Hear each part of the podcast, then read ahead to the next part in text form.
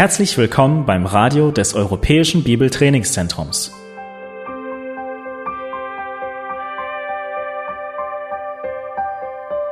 Unser Anliegen ist, dass der folgende Vortrag Sie zum Dienst für unseren Herrn Jesus Christus ermutigt.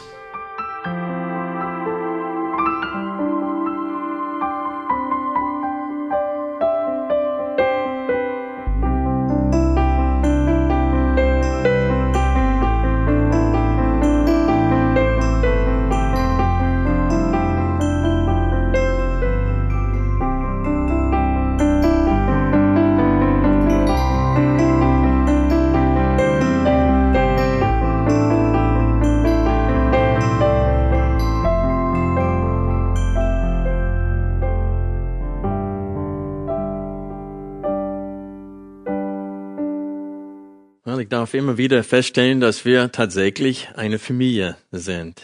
Das haben wir bei der Hochzeit gestern erleben dürfen, wir alle mit äh, angepackt haben und einander gegenseitig gedient haben und es war ein sehr, sehr schöner Tag. Wir haben uns besonders für Patrick und Alina gefreut. Man sieht, wie sehr sie ineinander verliebt sind, dass sie äh, ein, ein gutes Fundament für die Zukunft haben, weil sie beide den Herrn lieb haben und sie wollen äh, dem Herrn vom ganzen Herzen gemeinsam dienen. Und ich denke, einige von uns konnten auch ein bisschen in die Vergangenheit zurückblicken zu unserer eigenen Hochzeit. Und ich weiß, Linda hat meine Hand mehrmals während der Hochzeit in die Hand genommen und meine Hand gedrückt. Und äh, ich denke, einige konnten äh, ihre Liebe voneinander wieder entdecken ja, durch die Hochzeit von Patrick und Elina. Und es war ein echt schöner, schöner Tag. Und jetzt muss ich aber euch leider bitten, 1. Korinther 7 aufzuschlagen, wo wir die Frage bezüglich Scheidung und Wiederheirat betrachten. Äh, genau das Gegenteil von dem, was wir gestern gesehen haben.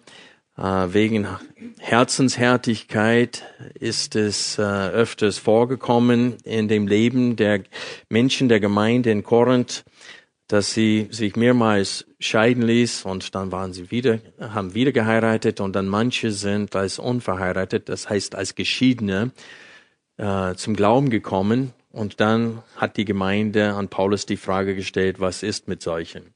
Und diese Frage haben wir letzten Sonntag betrachtet, aber wir wollen die Antwort des Paulus allgemein auf wer soll heiraten beziehungsweise wer darf heiraten äh, weiter fortsetzen. Und äh, wir beginnen heute, indem wir 1. Korinther 7, Vers 1 bis Vers 24 gemeinsam lesen. Kapitel 7, Vers 1. Was aber das betrifft, wovon ihr mir geschrieben habt, so ist es gut für einen Menschen, keine Frau zu berühren. Aber um der Unzucht willen habe jeder seine eigene Frau und jeder habe ihren eigenen Mann. Der Mann leistet der Frau die eheliche Pflicht, ebenso aber auch die Frau dem Mann. Die Frau verfügt nicht über ihren eigenen Leib, sondern der Mann. Ebenso aber verfügt auch der Mann nicht über seinen eigenen Leib, sondern die Frau. Entzieht euch einander nicht, es sei denn nach Übereinkunft, eine Zeit lang, damit ihr euch dem Gebet widmet und dann wieder zusammen seid, damit der Satan euch nicht versuche, weil ihr euch nicht enthalten könnt. Dies aber sage ich als Zugeständnis, nicht als Befehl. Ich wünsche aber, alle Menschen wären wie ich, doch jeder hat seine eigene Gnadengabe von Gott, der eine so, der andere so. Ich sage aber den Unverheirateten und den Witwen, es ist gut für sie, wenn sie bleiben wie ich. Wenn sie sich aber nicht enthalten können, so sollen sie heiraten. Denn es ist besser zu heiraten, als vor Verlangen zu brennen. Denn der Verheirateten aber gebiet, Entschuldigung, den Verheirateten aber gebiete nicht ich, sondern der Herr, dass eine Frau sich nicht vom Mann scheiden lassen soll. Wenn sie sich aber doch scheiden lässt, so bleibe sie unverheiratet oder versöhne sich mit dem Mann, und dass ein Mann seine Frau nicht entlasse. Den übrigen aber sage ich, sage ich, nicht der Herr, wenn ein Bruder eine ungläubige Frau hat und sie willigt ein, bei ihm zu wohnen, so entlasse er sie nicht. Und eine Frau, die einen ungläubigen Mann hat, und der willigt ein, bei ihr zu wohnen, entlasse den Mann nicht. Denn der ungläubige Mann ist durch die Frau geheiligt und die ungläubige Frau ist durch den Bruder geheiligt, sonst wären ja eure Kinder unrein, nun aber sind sie heilig. Wenn aber der Ungläubige sich scheidet, so scheide er sich.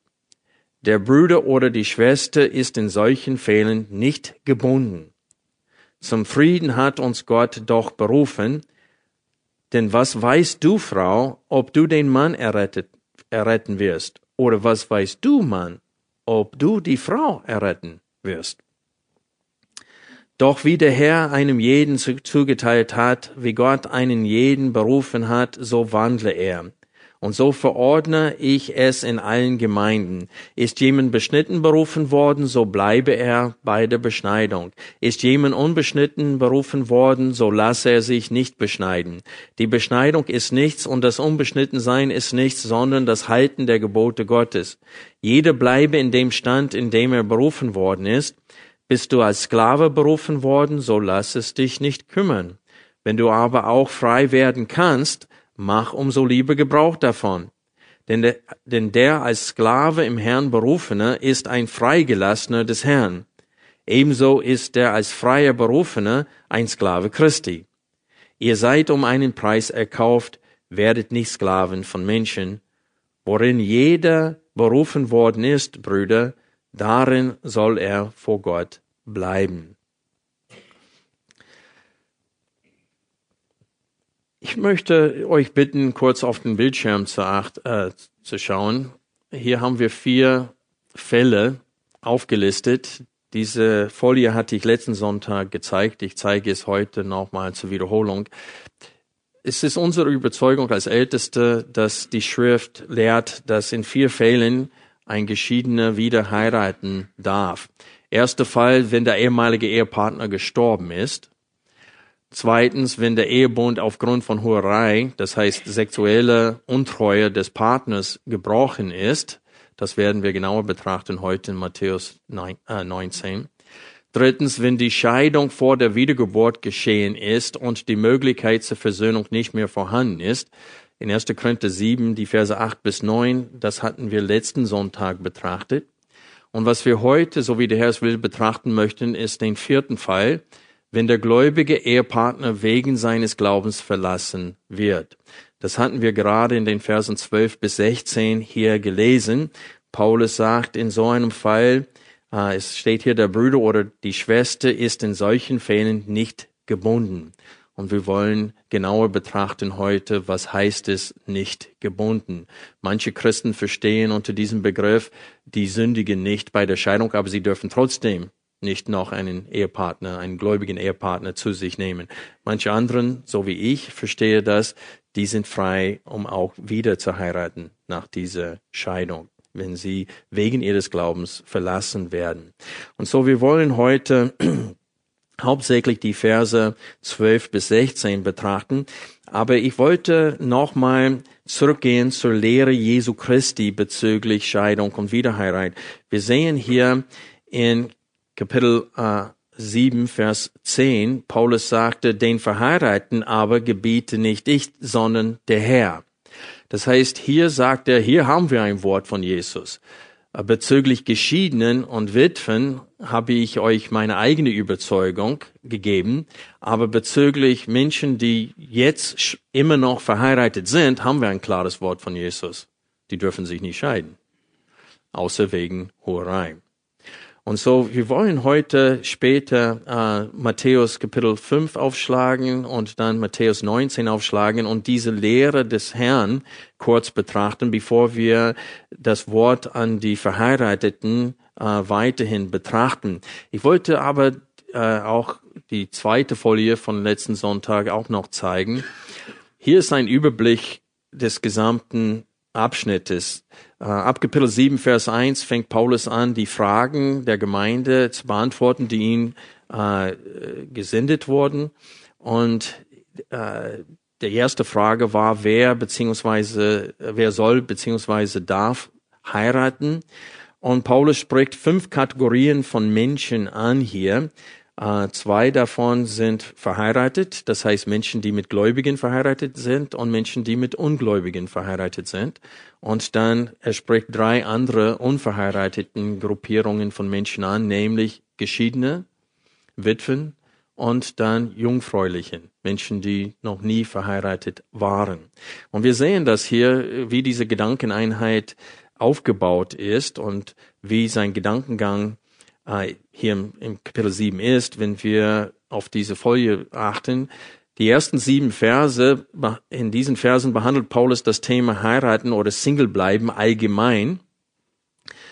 In den Versen acht bis neun spricht Paulus zu den Geschiedenen und Witwen und sagt, ist es besser aus meiner Sicht, dass sie wieder heiraten, als dass sie vor Verlangen brennen. Und äh, er sagte aber, ist es auch gut, wenn sie Single bleiben. Und das ist ein Thema, das komplett durch Kapitel 7 gehen, dass Paulus sagt, dass eine so sei wie ich. Das heißt, einer, der Single ist, der sich vollzeitig für den Dienst des Herrn einsetzen kann. Und das ist, was Paulus ab, äh, ab Vers 9, äh, 25 das Thema, das er gründlicher behandelt hier in diesem Kapitel. Aber in den Versen 10 bis 11, wie gesagt, hatten wir letzten Sonntag betrachtet, da wird die Lehre Jesu Christi angewandt für die, die jetzt verheiratet sind. Und dann die Verse 12 bis 16, die übrigen unter den Verheirateten werden hier angesprochen und es wird ihnen erlaubt, in dem Fall, wenn der ungläubige Partner nicht bei ihnen bleiben möchte, ähm, die Scheidung zu akzeptieren. Und dann in den Versen 17 bis 24 schildert Paulus das Prinzip zur, Ehe, äh, zur Entscheidung bei schwierigen Fragen. Habt euch gefragt, warum er jetzt plötzlich über Beschneidung spricht, mitten in diesem Kapitel über Ehe und ist der Grund, warum er das tut, ist, das ist nur ein Beispiel für ihn. Auch ob ein Sklave ist oder frei ist, das ist auch ein Beispiel. Es geht hier um Vers 20 und Vers 24, wo das Leitprinzip äh, geschildert wird. Hier steht es, jeder bleibe in dem Stand, in dem er berufen worden ist. Das ist ein Leitprinzip, das Paulus verwendet für schwierige Fragen. Es gibt immer wieder Fragen, die wegen der Sünde hochkommen, weil Gottes Wort sagt uns, wie es sein soll. Wir haben nicht detailliert eine Antwort. Oh, hi, Stevie. Schön, dich zu sehen. es hat gedauert, aber ich habe dich wahrgenommen. Schön. Ja, wo war ich, Stevie? Du hast mich abgelenkt. 20 und Vers, also ja, Gottes Wort sagt uns, was ideal ist, wie es sein soll, aber nicht, äh, eine, es gibt uns nicht eine Antwort darauf, wie wir den Dreck wieder zusammen was kaputt gegangen ist durch die Sünde, wie wir das wieder heile kriegen sollen in, in jedem Fall. Und Paulus hat einfach ein Leitprinzip in dem Zustand, in dem man sich befunden hat, als er gläubig wurde, dann soll er einfach in diesem Zustand bleiben. Und wir sehen, ähm, dass das besonders angewandt wird für welche Gruppierung hier, von diesen fünf Gruppierungen von Menschen, für welche Gruppierung ist dieses Prinzip wichtig? Die, die Gläubigen, die mit Ungläubigen verheiratet sind.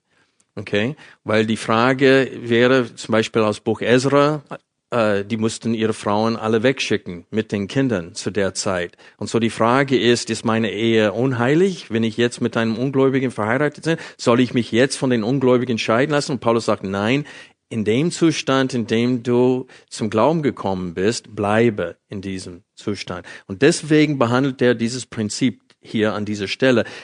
Sklaven und Freien und Beschnittenen und Unbeschnittenen, das sind nur zwei weitere Illustrationen von diesem Leitprinzip hier in diesem Abschnitt. Und so Paulus ist immer noch bei dem Thema heiraten äh, und äh, Ehe und Scheidung und Wiederheirat. Er beantwortet immer noch im gesamten Kapitel 7 diese Frage oder die Fragen, die sie hatten bezüglich, wer soll und wer darf äh, heiraten. Jetzt kommen wir zu, die Verse, zu den Versen 10 und 11. Und ich wollte einfach kurz nochmal auf die Lehre Jesu bezüglich Scheidung und Wiederheirat eingehen, weil wir leben in einer Zeit, in der viele Menschen äh, den Ehebund leichtfertig betrachten. Die sehen ihn eigentlich nicht mal als Bund und sie verstehen nicht, dass Gott Menschen zusammenführt in die Ehe. Es ist interessant, dass in den Abschnitt, den wir gleich betrachten werden, Paulus spricht von ungläubigen Menschen. Eine von denen ist gläubig geworden, nachdem sie schon vertraut wurden, nachdem sie diesen Bund eingegangen sind. Äh, und er sieht es immer noch als eine Ehe vor Gott. Das heißt, ungläubige Menschen, die sich nicht in eine Kirche trauen ließen, die einfach vor dem Gesetzgeber diesen Bund eingegangen sind, ist es immer noch gültig vor Gott, diesen Bund. Und so Paulus äh, wiederholt hier äh, in Kapitel 7, Vers 10 die Lehre Jesu Christi und er sagte, wenn ich jetzt zu Menschen rede, die verheiratet sind, gebiete nicht ich was ich jetzt sage, sondern der Herr Jesus gebietet das, dass eine Frau sich nicht vom Mann scheiden lassen soll. Und ich habe letzten Sonntag erklärt, dass Vers 11 unglücklich in den meisten deutschen Übersetzungen übersetzt wird. In der unrevidierten Martin Luther Übersetzung ist es wie in allen englischen Übersetzungen richtig übersetzt, nämlich wenn sie aber sich doch scheiden lässt, nicht wenn sie doch geschieden ist. Dann wäre sie nicht in Kategorie von Verheirateten hier ähm, wenn sie sich doch scheiden lässt, so bleibe sie unverheiratet oder versöhne sich mit dem Mann. Und jetzt redet er zu dem Mann. Und dass ein Mann seine Frau nicht entlasse. Das ist die Lehre Jesu Christi. Und ich möchte diese Lehre mit euch kurz betrachten. Schlag bitte ähm, Matthäus Kapitel 19 auf. Während ihr Kapitel 19 aufschlägt, lese ich vor, was Jesus in der Bergpredigt zu diesem Thema sagte. In Matthäus Kapitel 5, Vers 31 hat Jesus gesagt, es ist aber gesagt, wer seine Frau entlassen will, gebe ihr einen Scheidebrief.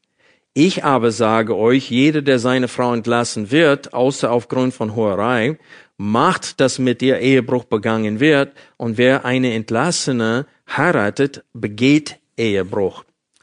Und das ist der Hintergrund zu dem, was hier in Matthäus 19 ab Vers 3 geschrieben steht. Hier lesen wir, dass Pharisäer zu Jesus kamen, um ihn zu versuchen. Das heißt, sie haben eine Falle aufgebaut und die wollen Jesus zum Stolpern bringen. Und sie sprachen zu Jesus, ist es einem Mann erlaubt, aus jeder beliebigen Ursache seine Frau zu entlassen? Er aber antwortete und sprach, Habt ihr nicht gelesen, dass der, welcher sie schuf, sie von Anfang an als Mann und Frau schuf? Und sprach, darum wird ein Mensch Vater und Mutter verlassen und seine Frau anhängen und es werden die zwei ein Fleisch sein, so dass sie nicht mehr zwei sind, sondern ein Fleisch. Was nun Gott zusammengefügt hat, soll der Mensch nicht scheiden. Sie sagen zu ihm, Warum hat denn Mose geboten, einen Scheidebrief zu geben und zu entlassen? Er spricht zu ihnen, Mose hat wegen eurer Herzenshärtigkeit euch gestattet, eure Frauen zu entlassen, von Anfang an aber ist es nicht so gewesen. Ich sage euch aber, dass wer immer seine Frau entlässt, außer wegen Hoherei, und eine andere heiratet, Ehebruch begeht. Und wer eine Entlassene heiratet, begeht Ehebruch. Und die Lehre war so neu, es hätte alt sein müssen, diese Lehre von Jesus, aber sie war so neu, schau auf die Reaktion seiner eigenen Jünger hier. In Vers 10. Seine Jünger sagen zu ihm, wenn die Sache des Mannes mit der Frau so steht, so ist es nicht ratsam zu heiraten. Also es könnte schief gehen. Also dieses Risiko will ich nicht eingehen. Ich, auf Englisch kann ich das nur sagen. I could get stuck with her for life. Uh, das ist das Denken der Jünger. Jesu. Ja, ich könnte mein Leben lang mit dir feststecken. Und viele Menschen betrachten die Ehe auch so, äh, als, äh, wir sagen Ball and Chain auf Englisch. Kennt ihr das, wie manche Gefangene äh, eine Kette am äh, Fuß und Bein haben und dann so ein, eine richtig schwere Eisenkugel am anderen Ende und die mussten das mit sich rumschleppen. Und so betrachten viele Leute die Ehe. Und äh, Gott sagt auch, dass es, es kann durchaus so werden in einer Ehe. In Sprüche 21, Vers 9 lesen wir, besser auf dem Dach in einer Ecke wohnen als eine zänkische Frau in ein gemeinsames Haus. Ähm, Im selben Kapitel Zehn Verse später, in Vers 19 lesen wir, besser ist es im Land der Wüste zu wohnen, als eine zänkische Frau und Verdruss zu haben. Und das erleben leider viele Menschen, die sagen, Mensch, warum habe ich diese Person geheiratet? Ah, und die fühlen sich richtig gefangen in ihrer Ehe. Und Jesus sagte, ihr dürft euch trotzdem nicht scheiden. Und wir sehen hier auch in diesem Text das eigentliche Problem. Die, das eigentliche Problem ist die Herzenshärtigkeit. Sie haben zwei Fragen vorbereitet für Jesus und die wollten ihn mit diesen beiden Fragen versuchen. Aber Jesus natürlich, weil er Gott ist, wusste, was sie vorhatten. Und sie wollten mit der ersten Frage, dass er das genau das wiederholt, was er in der Bergpredigt gesagt hat, was er auch tat weil sie dachten, wir werden ihn Jesus darstellen als einer, der gegen Moses lehrt. Denn Moses hat uns geboten, wenn du kein Gefallen an deiner Frau hast, dann gib ihr einen Scheidbrief und schick sie weg. Und Jesus sagte, das ist nicht erlaubt. Also wir werden ihn darstellen als einer, der gegen Moses lehrt. Aber Jesus hat ihre, bevor sie die zweite Frage überhaupt stellen können, nämlich, denn warum hat Moses uns befohlen, das zu tun? Wenn du sagst, dass es nicht erlaubt ist, Moses sagt, es ist doch erlaubt, aber Jesus hat ihr Argument schon platzen lassen, indem er Moses zitierte. Der hat die beiden Stellen genommen, die Matthäus in seiner Traupredigt gestern verwendet hatte, nämlich Kapitel 1, dass Gott sie als, als, als Mehrheit geschaffen hat, als Mann und Frau, nicht nur als ein Mensch äh, geschaffen. Und äh, Matthäus hat gestern sehr gut dargestellt, was es heißt, im Bilde Gottes geschaffen zu sein, als Mann und Frau bezüglich der Ehe bedeutet es, dass die Einheit, dass die, äh, die Freude, und was war das andere, Matthias? Die Liebe. Die Einheit, Liebe und Freude. Ah, siehst du, manche haben aufgepasst gestern, äh, Matthias. Ähm, dass, dass diese drei, die existieren innerhalb der Dreieinigkeit, dass diese auch innerhalb der Ehe existieren sollen. Und das ist, wie es sein soll. Und Jesus sagte, das war Gottes Plan von Anfang an. Und dann fügt Jesus noch dazu, was Gott zusammengefügt hat, soll kein Mensch scheiden. Und da hat der Kapitel 2 von äh, 1. Mose zitiert. So er sagte, ich bin nicht derjenige, der gegen Moses lehrt. Ihr seid diejenigen, die gegen Moses lehren. Und Jesus sagt, und, Moses hat es euch nicht befohlen euren, hat nicht gesagt, ihr müsst euren Frauen einen Scheidebrief geben und sie wegschicken. Er sagt, er hat es euch erlaubt zu tun. Und dann sagt er der Grund, wegen eurer Herzenshärtigkeit. Und da haben wir die eigentlich, den eigentlichen Grund, warum die Pharisäer und Schriftgelehrten zu der Zeit gelehrt hatten, sogar, dass wenn eine Frau zu viel Salz im Essen getan hat, das wäre ein vernünftiger und guter Grund zur Scheidung gewesen. Die haben nach eine, einem Grund gesucht. Kannst du dir vorstellen, eine Frau war zu der Zeit und in Gottes Augen immer noch das Besitztum ihres Mannes. Es wurde, der Vater hat diese Frau dem Mann gegeben. Und viele Männer haben diese, diese Vollmacht das anvertraute Geschenk missbraucht. Und sie haben gesagt, sie gefällt mir nicht mehr, ich will eine andere Frau haben. Und dann haben sie das Leben ihrer Frau richtig unter die Lupe genommen, um nach irgendwas zu, zu suchen, das sie finden konnten, um zu sagen, jetzt bin ich gerechtfertigt, jetzt bin ich heilig, ich kann mich von dir scheiden lassen. Und Jesus sagte, ihr seid alles anders als heilig.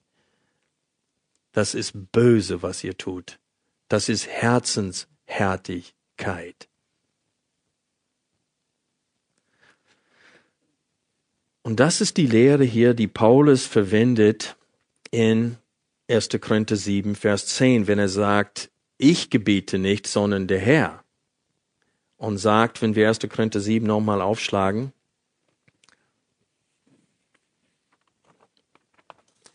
er sagt hier,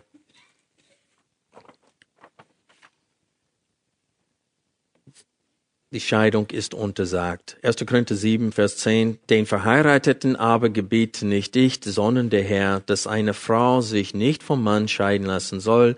Wenn, wenn sie sich aber doch scheiden lässt, so bleibe sie unverheiratet oder versöhne sich mit dem Mann und dass ein Mann seine Frau nicht entlasse.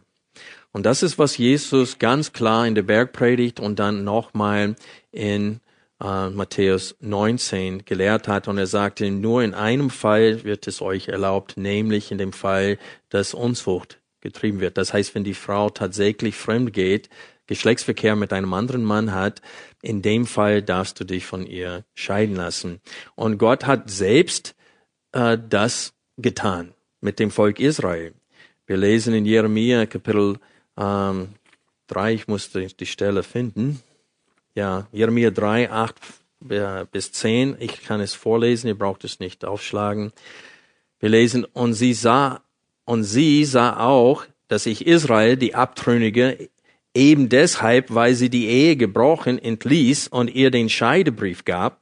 Doch ihre Schwester Jude, die Treulose, fürchtete sich nicht, sondern ging hin und trieb selbst auch Hurerei. Und es geschah durch die Leichtfertigkeit ihrer Hurerei, entweihte sie das Land, denn sie trieb Ehebruch mit Stein und mit Holz. Und selbst bei all dem ist ihre Schwester Jude, die Treulose, nicht mit ihrem ganzen Herzen zu mir zurückgekehrt, sondern nur zum Schein, spricht der Herr. Und so es ging darum, dass Israel war schon in die Gefangenschaft weggeführt, 722 äh, äh, vor Christus. Und jetzt bleibt noch Juda und Gott sagt durch Jeremia und Juda macht genau dasselbe wie ihre Schwester in diesem Fall äh, Israel getan hat. Und er sagte, genau wie ich Israel äh, weggeschickt habe in die Gefangenschaft, das ist, Gott vergleicht das mit einem Scheidebrief geben. Und er sagte, ich habe Israel einen Scheidebrief gegeben und ich habe sie weggeschickt, aus dem Land entfernt. Und er sagte, und ich werde das gleiche mit Jude machen, weil sie tun dieselbe Sünde. Und es war geistliche Hurerei in diesem Fall. Und so Jesus sagte, in solchen Fällen darf ein Mann seine Frau, ähm, sich von seiner Frau scheiden. Aber sonst nicht, sagt er. Wir kommen jetzt zu 1. Korinther 7, Vers 12. Und hier ist der Abschnitt, den wir betrachten wollen heute. Und ich lese den Abschnitt nochmal durch. 1. Korinther 7, Vers 12. Den übrigen, das heißt den übrigen unter den Verheirateten, aber sage ich nicht der Herr, wenn ein Bruder, wenn ein Bruder eine ungläubige Frau hat und sie willigt ein, bei ihm zu wohnen, so entlasse er sie nicht. Und eine Frau, die einen ungläubigen Mann hat und der willigt ein, bei ihr zu wohnen, entlasse den Mann nicht. Ich hatte da kurz an, weil ich dies erklären möchte. Hier sagt Paulus, sie sollen einfach in dem Zustand bleiben, in dem sie berufen wurden. Und das ist die Anwendung von Kapitel 7, Vers 20. Jeder bleibe in dem Stand, in dem er berufen worden ist. Und auch Vers 24, worin jeder berufen worden ist, Brüder, darin soll er vor Gott bleiben.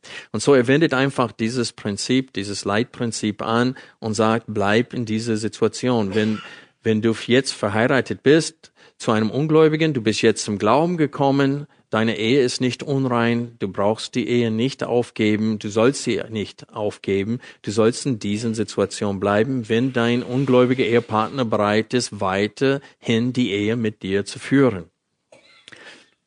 Braucht keine weitere Erklärung, oder? ist ziemlich selbstverständlich, was Paulus hier schreibt. Gut. Wenn wir aber weiterlesen, gibt Paulus seine Begründung. Und die Begründung ist nicht so einfach zu verstehen. Wir lesen hier weiter ab Vers 14. Denn der ungläubige Mann ist durch die Frau geheiligt und die ungläubige Frau ist durch den Bruder geheiligt, sonst wären ja eure Kinder unrein, nun aber sind sie heilig wenn wir Vers 16 noch dazu mitnehmen, steht, denn was weißt du, Frau, ob du den Mann erretten wirst Oder weißt, weißt du, Mann, ob du die Frau erretten wirst? Wenn wir diese beiden Texte gemeinsam betrachten, sehen wir hier, dass Paulus ihnen zwei Gründe gibt, warum sie in dieser Beziehung bleiben sollen. Erstens, die dachten, ja, wenn ich mit einem Ungläubigen äh, geheiratet bin, dann ist meine Ehe unheilig. Und dann sind meine Kinder auch unheilig. Und Paulus sagte genau das Gegenteil ist wahr. Und an dieser Stelle möchte ich ein Zitat aus dem Kommentar von John MacArthur über den 1. Korintherbrief vorlesen, äh, auf Seite 184. Zitat, mit ungläubigen verheiratete Christen sollten sich nicht darum sorgen, dass sie selbst ihre Ehe oder ihre Kinder durch den ungläubigen Partner unrein würden. Das genaue Gegenteil war der Fall. Sowohl die Kinder als auch der ungläubige Partner würden durch die gläubige Frau oder den gläubigen Mann geheiligt werden. Unter einem ungleichen Joch zu sein, ein Fleisch mit einem Ungläubigen zu sein, kann frustrierend, entmutigend und sogar kostspielig sein. Doch es macht nicht zwangsläufig unrein, denn ein Gläubiger kann ein Haus heiligen. In diesem Sinn bezieht sich Heiligen nicht auf die Errettung, sondern würde der Pater nicht als ungläubig bezeichnet werden. Das Wort bezieht sich auf absondern, die Grundbedeutung von Heiligen und Heilig. In Gottes Augen ist ein Haus für ihn abgesondert, wenn der Ehemann, die Ehefrau oder irgendein anderes Familienmitglied Christ ist. Solch ein Haus ist nicht gläubig im eigentlichen Sinn, aber es ist unermesslich besser als ein völlig ungläubiges. Sogar wenn der Christ verspottet und verfolgt wird, sind die Ungläubigen seiner Familie aufgrund des Gläubigen gesegnet. Ein Christ ist in einem Haus Entschuldigung, ein Christ in einem Haus ziert das ganze Haus. Gott wohnt in dem Gläubigen und alle Segnungen und Gnadenerweise fließen vom Himmel in sein Leben und sprudeln über, um alle zu bereichern, die in seiner Nähe sind. Ende des Zitats. Und ich glaube, dass John MacArthur hat das gut erklärt, was hier gemeint ist. Das Wort heilig bedeutet in der Grundbedeutung etwas abzusondern wenn ein Gefäß heilig war, was für den, Tempel, für den Gebrauch im Tempel verwendet wurde, es war heilig, weil es für Gott abgesondert war, zur Seite gestellt war, nur für heilige Zwecke. Und so er benutzt das Wort in dieser Hinsicht. Wir wissen, dass sie nicht errettet sind, auch aufgrund von Vers 16. Was steht in Vers 16? Es steht hier, denn was weißt du, Frau, ob du den Mann erretten wirst? Also geheiligt heißt nicht, wenn er schon geheiligt ist, aber nicht errettet ist, dann ist es klar, dass die Wiedergeburt nicht hiermit gemeint ist. Kein Mensch wird gerettet durch den Glauben eines anderen. Aber durch das Zeugnis eines Gläubigen können sie zum Glauben kommen. Und das ist der zweite Grund, den Paulus hier gibt für, ähm, warum sie in dieser Beziehung bleiben sollen. Und er macht ihnen Mut, er macht ihnen Hoffnung. Er sagt ihnen, du weißt nicht, ob Gott nicht gerade dich gebraucht, um deinen ungläubigen Partner zum Glauben zu führen. Und Petrus hat Ähnliches äh, den Frauen gesagt, die mit ungläubigen äh, Ehepartnern verheiratet waren. Äh, ich lese kurz aus 1. Petrus Kapitel 3, die Vers, ersten zwei Verse. Ebenso ihr Frauen ordnet euch den eigenen Männern unter, damit sie, wenn auch einige dem Wort nicht gehorchen, ohne Wort durch den Wandel der Frauen gewonnen werden, indem sie euren in Furcht reinen Wandel angeschaut haben, weil Frauen unter der Vollmacht des Mannes stehen, nach dem Plan Gottes, hat er gesagt, ohne ein Wort. Das heißt, die Frau sollte, wenn sie mit einem ungläubigen Mann verheiratet ist, nicht ständig, wie sagt man das auf Deutsch, nörgeln, äh, äh, sie soll einfach ein gottesfürchtiges Leben vorleben und Gott vertrauen, dass er durch ihr Leben den Mann zum Glauben führt. Und das ist ein, das ist Gott göttliche Weisheit für Frauen, die mit einem ungläubigen Mann verheiratet sind, wie sie äh, mit, mit Gottes Hilfe und durch Gottes Gnade äh, ein Zeugnis sein können für ihren Mann, damit er auch gläubig wird. Und jetzt kommen wir endlich zu Vers 15, zwischen diesen beiden Gründen, warum sie in der Ehe bleiben sollen, haben wir die Aussage, wenn aber der Ungläubige sich scheidet, so scheide er sich. Der Bruder oder die Schwester ist in solchen Fällen nicht gebunden. Zum Frieden hat uns Gott doch berufen. Und so Paulus gibt als Begründung, warum ein Christ nicht gebunden ist in dem Fall und warum ein Christ sich mit reinem Gewissen vor Gott einwilligen kann und diesen Wunsch des ungläubigen Ehepartners nachgeben kann, ist, weil Gott uns zufrieden berufen hat. Und er gibt das als Begründung dafür, dass es der Wille Gottes ist in so einem Fall, dass man um des Friedens willen sagt, okay, wenn du mit mir nicht mehr leben möchtest, weil ich jetzt Jesus lieb habe und weil ich jetzt gläubig geworden bin, dann, wenn du die Scheidung einreichst, dann würde ich auch unterzeichnen.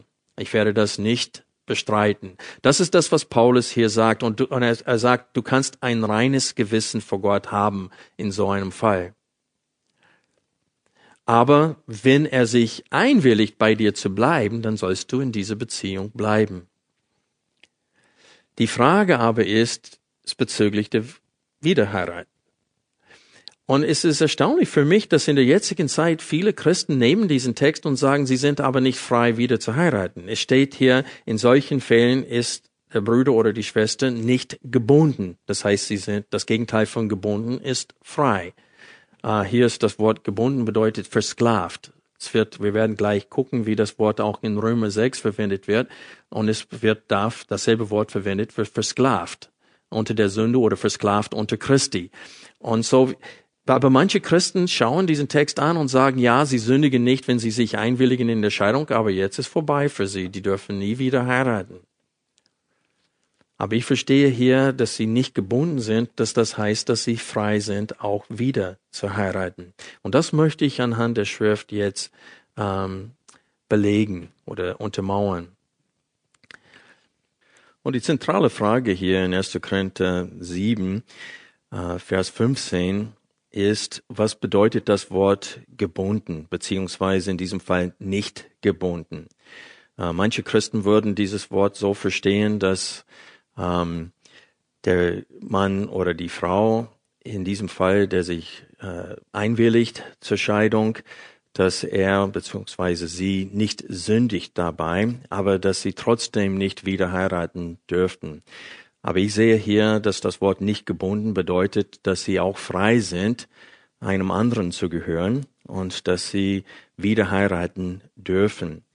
Manche argumentieren aber, dass weil Paulus ein anderes Wort für gebunden verwendet in 1. Korinther 7, Vers 39, dass äh, die weit, beide Worte hier für gebunden ähm, unterschiedliche Bedeutungen haben. Ich lese vor aus Vers 39, eine Frau ist gebunden, solange ihr Mann lebt, wenn aber der Mann entschlafen ist, so ist sie frei, sich zu verheiraten, an wen sie will, nur im Herrn muss es geschehen.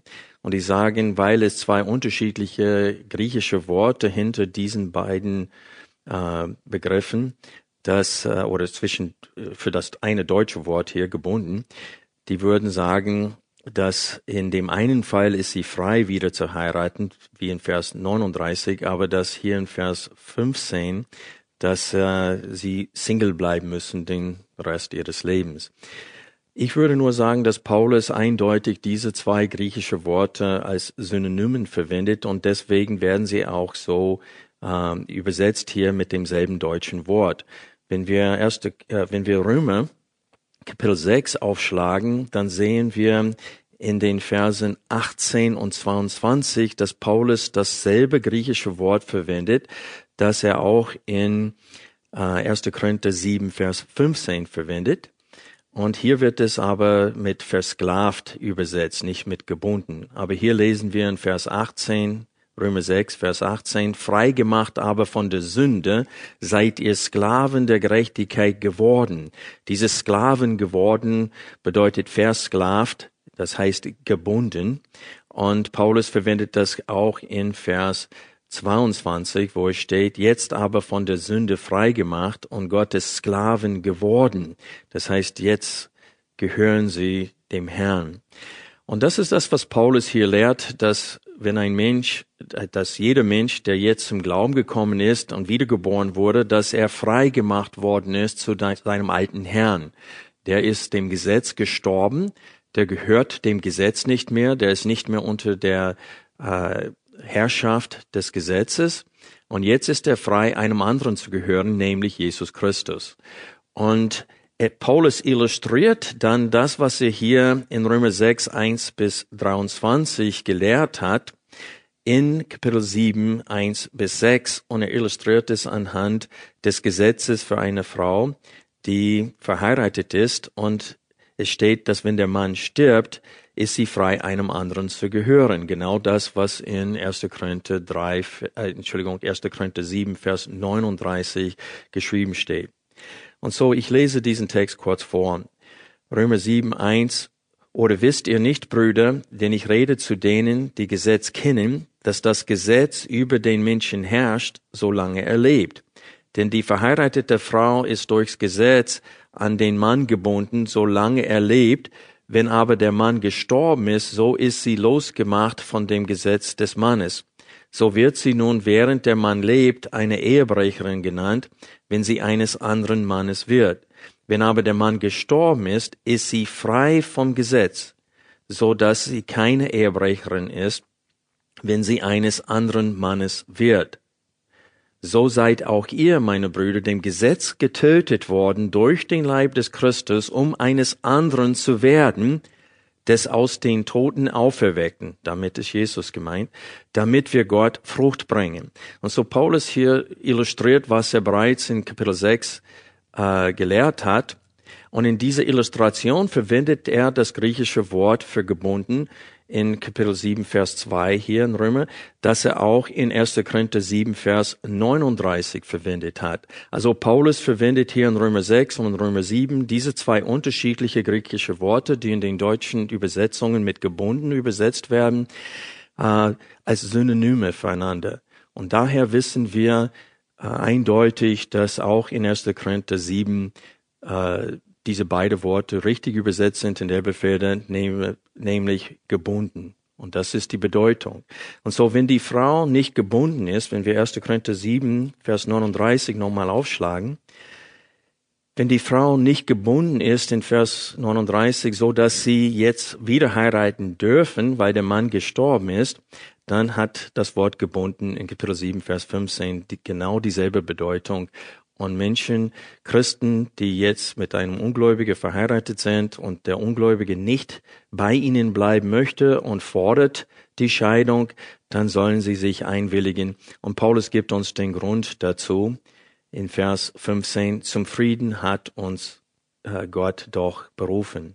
Das heißt, ähm, man soll es zulassen, äh, weil Gott hat uns zum Frieden berufen. Und so ist es wirklich eine ganz, ganz falsche Auslegung zu sagen, dass in so einem Fall, wo ein Gläubiger verlassen wird und der andere Partner sich von ihm scheiden lässt, zu sagen, er darf nie wieder heiraten, das ist gegen die Schrift. Da stellst du dich selbst dar, als ob du frömmer als Gott bist. Was Gott erlaubt, sollen wir nicht verbieten. Und das ist, wir müssen wirklich die Warnung am Ende der Bibel in der Offenbarung wahrnehmen. Es steht, wir sollen zu dem Wort Gottes nichts hinzufügen. Wir sollen natürlich auch nichts wegnehmen. Aber wir dürfen nicht zu seinem Wort etwas hinzufügen. Und das haben die Pharisäer ständig gemacht. Sie haben zu dem, äh, Gott sagt, du sollst nicht am Sabbat arbeiten und die haben gesagt, ja, dann darfst du auch nicht im Spiegel gucken, weil du könntest ein graues Haar sehen und dann kommst du in die Versuchung, das rauszupflücken und das wäre Arbeit am Sabbat. Und so die haben bis heute, Gerhard kann das bezeugen, in Israel am Sabbat alle äh, diese, wie heißt diese Lifts? Fahr Fahrstühle, die halten auf jedem Stock an. Weil das wäre Feuer anzünden, wenn man einen Knopf drücken würde und das darf man nicht machen. Und so, wir dürfen nicht, so wie die Pharisäer und Schriftgelehrten sein, etwas zum Wort Gottes hinzufügen. In dem Fall Scheidung und Wiederheiraten haben die Pharisäer etwas weggenommen, äh, was ja die Ausnahme war für sie. Aber in diesem Fall, wenn ein gläubiger Christ wegen seines Glaubens verlassen wird von den ungläubigen Ehepartner, äh, ist er frei. Er kann wieder heiraten. Aber natürlich sollte er nicht die Ursache dafür sein. Und das ist das Problem. Manche sagen, ja, ich hätte so gerne einen gläubigen Ehepartner, dann werde ich meinen ungläubigen Ehepartner rausekeln. Quasi dann bin ich frei, wieder zu heiraten. Aber das ist, das ist ganz sündhaftes Denken. Und das ist unser Problem. Wir denken immer an uns selbst. Ich habe mich so gefreut über die Aussage von Patrick gestern bei der Hochzeit, als er gesagt hat, in seinem Versprechen zu Elina, sagte er, ich verspreche dir, dich höher zu achten, als ich mich selbst achte. Philippa 2. Und da hat er sich was vorgenommen. Aber wir sollen uns alle das vornehmen. Das ist das, wozu wir berufen worden sind in Christus. Eine Ehe funktioniert nur, wenn wir uns bemühen, das zu tun. Und so Paulus sagt hier, bleib in der Ehe, bemühe dich, den zu gewinnen. Du sollst traurig sein, wenn er doch sich scheiden lassen möchte, nicht froh darüber sein. Und so wir sehen hier, dass es gibt Fälle, wo wenn Christen sich eine Scheidung hinter sich haben, wenn das vor der Wiedergeburt war, Gott gönnt ihnen einen neuen Anfang in Christus. Und wenn sie wegen ihres Glaubens verlassen werden, dürfen sie auch wieder heiraten. Aber jetzt kommt die Frage, ja, aber was ist in anderen Fällen? Letzten Sonntag, gleich nach der Predigt, hat jemand genau diese Frage gestellt. Was ist in dem Fall, dass ein gläubiger Ehepartner sich von seinem gläubigen Ehepartner scheiden lässt, lassen will und es auch tut? Und Paulus spricht hier von dem Fall, dass ein Ungläubiger sich von seinem gläubigen Partner, aber was ist, wenn ein Gläubiger sich von einem Gläubigen scheiden lässt? Ich würde sagen, das Prinzip ist das gleiche hier. Du willst nicht die Scheidung, du bemühst dich, die Ehe zu retten, aber der Partner äh, äh, lässt sich trotzdem scheiden. Und meistens ist es in der Fall, weil er jemand anders heiraten möchte und dann es dauert nicht lange, bis außer wegen Hurerei äh, der Fall ist, äh, weil die heiraten wieder und leben in einer anderen Beziehung. Aber wie gesagt, wir können nicht alle möglichen Szenarios hier durchgehen. Was eindeutig klar ist, ist, dass ist, wie es sein soll. Und Jesus hat uns gesagt, warum Menschen sich scheiden lassen. Wegen Herzenshärtigkeit. Und das kommt, wenn wir denken, dass wir besser sind als anderen. Wenn wir kein Mitleid mehr haben für andere Menschen, wenn wir sehen, wenn wir nicht mehr sehen können ihre Not, und dass sie Hilfe brauchen. Und wir denken nur an uns selbst und denken, es steht mir zu, dass du so ein Ehepartner bist, wie es von Gott, von Gott verlangt wird. Aber dann dabei sehen wir nicht, wie oft wir versagen in unserer Rolle als Ehepartner. Und so ist es wichtig für uns zu begreifen, dass es Anwendung hier in unserer Betrachtung heute für uns alle gibt, aus, aus dem Wort Gottes. Wir müssen uns alle prüfen. Wie ist mein Herz? Wir kommen zur Anwendung. Was ist, wenn du als Christ diese Predigt hörst und eine unbiblische Scheidung hinter dir hast? Das ist der Fall bei meiner eigenen Mutter. Sie hat sich von meinem Vater scheiden lassen. Er hat sie wirklich misshandelt. Es war ein Grausam, was sie durchmachen musste. Dennoch hatte sie aber keine, keinen biblischen Grund zur Scheidung. Und dann hat sie nochmal geheiratet. Und ich muss sagen, diese Ehe, die sie jetzt führt mit meinem Stiefvater, ist eine sehr, sehr gute Ehe. Und Gott hat ihr Leben gesegnet. Aber ich glaube nicht, dass Gott ihr Leben gesegnet hätte, wenn sie nicht Buße dafür getan hätten. Sie kamen an den Punkt, wo sie, meine Mutter hat gesagt, es war Sünde, ich hätte es nicht tun sollen. Es war falsch. Und das muss jeder Christ tun, der äh, als besonders als Gläubiger ein, eine Scheidung hinter sich hat, da muss er Buße tun und um Vergebung bitten. Ja, es gibt Gnade bei Gott und man kann das Leben fortsetzen mit dem Herrn. Diese Sünde ist im Prinzip nicht schlimmer als manche andere Sünden. Aber jede Sünde müssen wir Buße tun. Und Gott wird uns vergeben. Aber wir sollen das nicht auf die leichte Schulter nehmen, denn der Ehebund ist eine wichtige Sache vor Gott. Noch eine Frage. Was sollst du tun, wenn du in einer Ehe bist, wo du unglücklich bist? Was sollst du tun, wenn deine Ehe unglücklich ist? Du sollst alles ansetzen, um die Ehe zu retten. Denn Scheidung ist keine Option, außer wegen Hurerei. Und du sollst nicht mal hoffen, dass dein Partner fremd geht, damit du endlich einen Grund hast. Das wäre ganz falsches Denken. Du sollst mit Gottes Hilfe alles ansetzen, um die Ehe zu retten. Und vor allem sollst du bei dir anfangen. Ich, Linde kann das bezeugen. Wenn wir Seelsorge machen mit Menschen, erstens kommen sie, nachdem die Herzenshärtigkeit schon vorhanden ist. Und dann ist es noch schwerer, die Ehe zu retten. Und dann steht man da und die beiden sind im Herzen so und mit dem Rücken zu dem anderen. Und die sind im selben Raum, sitzen am selben Tisch und die pocken nur auf das, was der andere falsch macht. Und keiner ist bereit, bei sich selbst anzufangen und zu sagen, ich bin mindestens Teil des Problems. Und ich sag's dir, mit Gottes Hilfe kannst du dich ändern. Du kannst anders werden. Und das, es kann sein, dass das Monate dauert oder Jahre dauert, bis die Früchte, deine Liebe wirklich aufgehen. Aber mit Gottes Gnade werden sie aufgehen in dem Herzen des Partners.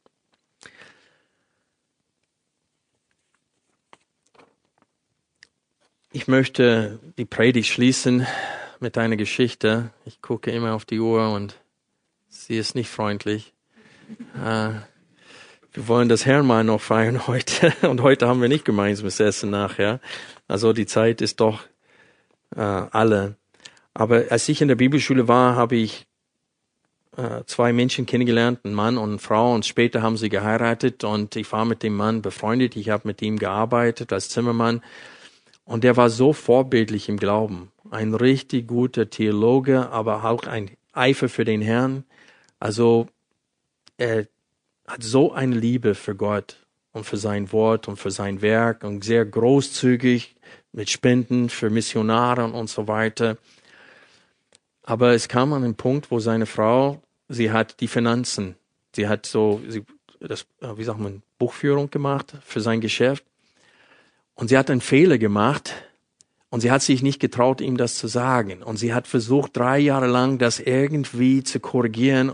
Und er dachte, wir liegen gut finanziell, weil sie das vorgetäuscht hatte. Und sie hat ihn betrogen, nicht sexuell, sondern in ihrer Buchführung.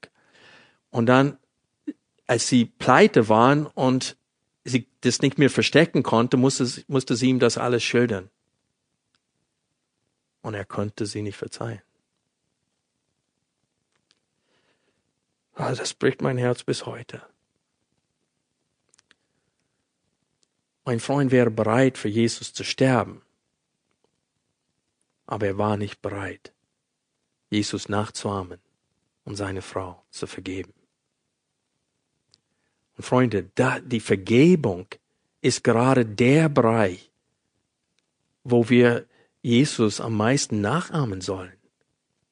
In Kolosser 3 werden wir dazu aufgefordert, wie ihr in Christus vergeben wurdet, sollt ihr auch einander gegenseitig vergeben. Das ist höchste Stolz und Arroganz, wenn wir nicht bereit sind, anderen zu vergeben. Besonders wenn sie bußfertig sind und wirklich traurig darüber sind. Und er hat sich von, von seiner Frau scheiden lassen. Und er wollte unseren Rat nicht annehmen. Er war verletzt im Herzen und aus dieser Verletzung konnte er die Ehe nicht mehr führen. Und ich sage euch, sein Herz wurde hart, seiner Frau, seiner Geliebten gegenüber. Und Freunde, wir brauchen Gottes Hilfe, dass das uns auch nicht passiert.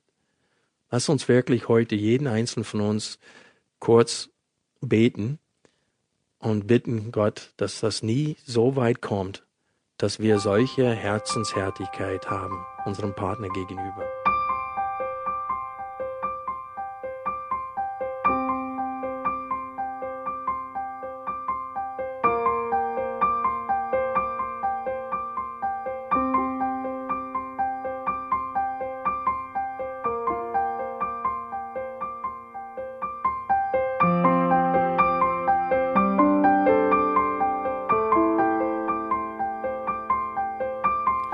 Alle Vorträge unseres Programms, Bücher, DVDs und vieles mehr können Sie bei uns unter www.shop.ebtc.org erhalten.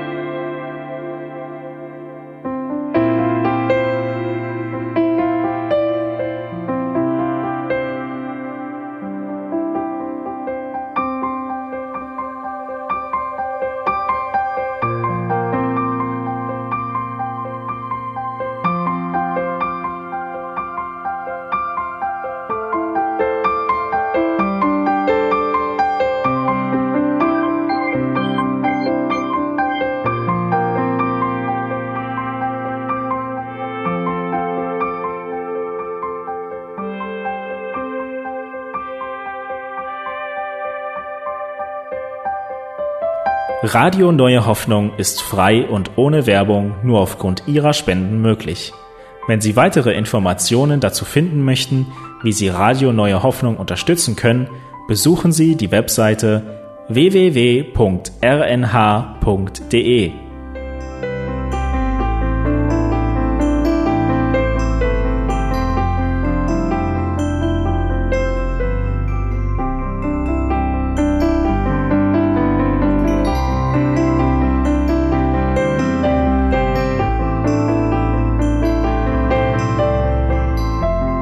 Sendezeiten des EBTCs sind Montag, Mittwoch, Freitag und Samstag jeweils von 10 bis 11 Uhr.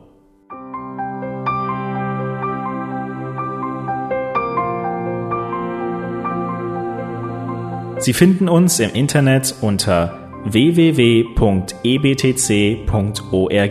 Eine E-Mail können Sie uns senden an radio.ebtc.org.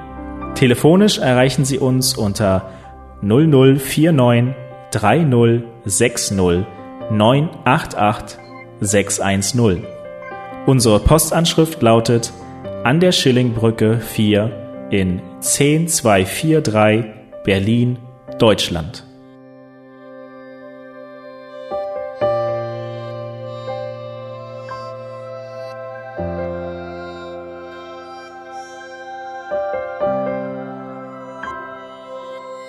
Auf Wiederhören und bis zum nächsten Mal beim EBTC Radio.